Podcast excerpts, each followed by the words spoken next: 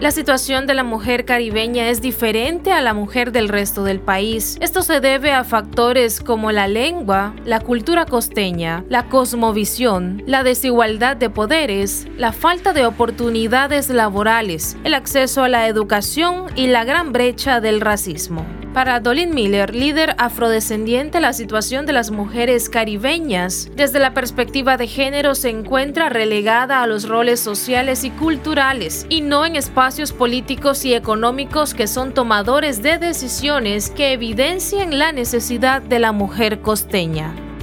Que las Naciones Unidas reconoce desde el año 2011 con el Año Internacional de Pueblo Afrodescendiente y luego con un diseño que inició en el 2015 y que hasta este momento, en el 2021, no se ha hecho ningún pronunciamiento a nivel nacional sobre el tema de afrodescendiente. Es más, creo que fue en el año 2014 que finalmente la constitución política reconoce este, a, este, a estos pueblos, ¿verdad? A los pueblos afrodescendientes que son creoles y garífonas en la constitución política del país. Entonces, este, ¿qué puedo decirte? ¿Cómo estamos viviendo las mujeres caribeñas? Todavía sin el desarrollo total de sus derechos, sin el desarrollo total de entender cuáles son sus necesidades y que simplemente porque uno sonríe todos los días pareciera que todo está bien, pero no, no está bien. Las necesidades más evidentes se expresan a diario, lamenta la líder afrodescendiente. Todavía también hay violencia doméstica muy grave.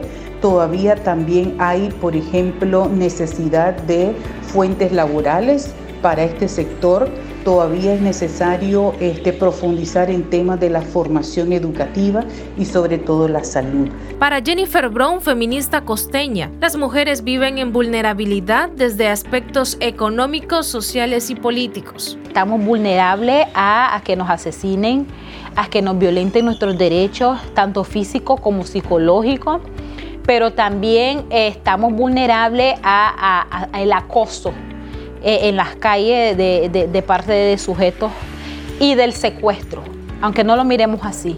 Estamos vulnerables porque varias de las víctimas que, fueron eh, encontrados sin muerte fueron primero eh, secuestradas. Entonces, esa es la vida de la mujer. Nos vemos vulnerables también con toda esa carga laboral dentro del hogar, nos vemos también con esa falta de, de, oportunidades de empleo con esta situación de salud que está enfrentando el país, pero también con la situación política, igual eh, las mujeres nos vemos mucho más vulnerables en el sentido de que muchas estamos desempleadas y, no hay pues e, ese ingreso económico. Y a veces el que provee el ingreso económico es el varón y es el que controla todo, eh, eh, eh, todo pues en el, en el sentido de, del hogar. Lamenta que aunque se visualizan mujeres en cargos políticos, ellas no son tomadoras de decisiones. No juegan ese papel fundamental de, de, tomar decisiones sobre las políticas de su vida, pero también sobre las políticas sociales dentro de la región y en el Caribe. Jennifer también expresa que el beneficio territorial no es para las mujeres y a esto se le suma el racismo y el sexismo. De, adquirir su territorio o contar con, su territorio que es realmente uno de esos derechos que el Estado por problemas y conflictos territoriales, las mujeres no tienen un territorio, no tienen un solar, no tienen nada para decir tienen ese espacio donde ellas pueden también ocuparlos para eh, un ingreso económico, para sembrar, para tener sus propios parcela y poder así desarrollarse. También nos vemos vulnerables en el sentido de que eh, las mujeres negras eh, también estamos siendo discriminadas y la discriminación y el racismo hacia la mujer negra es visible.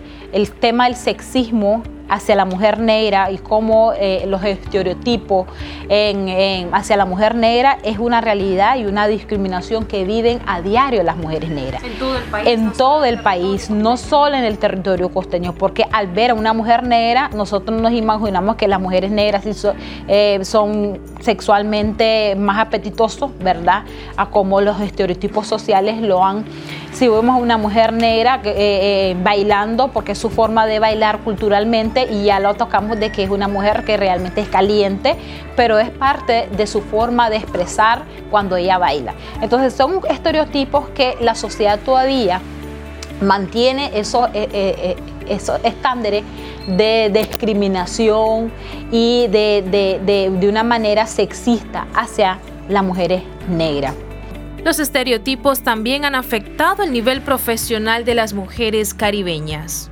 Mantiene esos, eh, eh, eh, estándares de discriminación y de, de, una manera sexista hacia las mujeres negras. No miramos a la mujer negra capaz para ocupar puestos no miramos a la mujer negra capaz de, liderar procesos, pero sí la miramos a ah, capaz para bailar, es buena para bailar, es buena para cocinar. Entonces, son estereotipos que se mantienen dentro de la sociedad y son cosas de que aún la sociedad, cuando mira a una mujer negra, lo mira con esos ojos, con ese objetivo.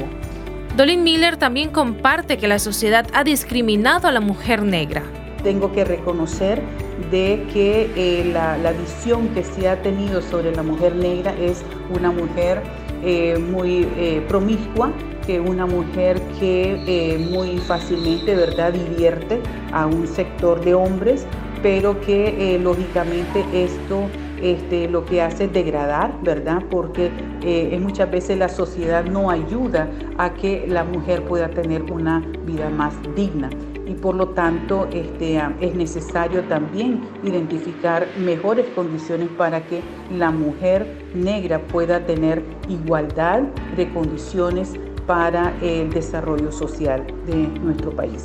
Las mujeres negras que critican y demandan sus derechos lamentablemente son perseguidas, intimidadas y asediadas. Encuentro, verdad, muy necesario hacer énfasis de que eh, en materia de derechos humanos a nivel nacional, a nivel de Nicaragua, todo el mundo está pasando por la misma crisis. Aquella que levanta la voz es perseguida. en, mi, propia carne puedo mencionarte de que he sido perseguida. Eh, también hay otras mujeres negras igual por opinar, por simplemente dar una valoración de la situación, por tener un pensamiento crítico, somos perseguidas.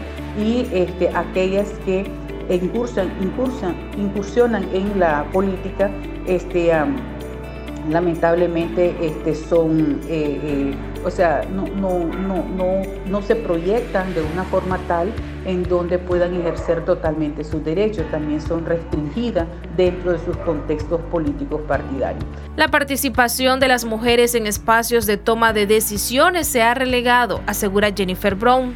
Esto ha afectado directamente la demanda de sus derechos y los derechos de todas las mujeres caribeñas.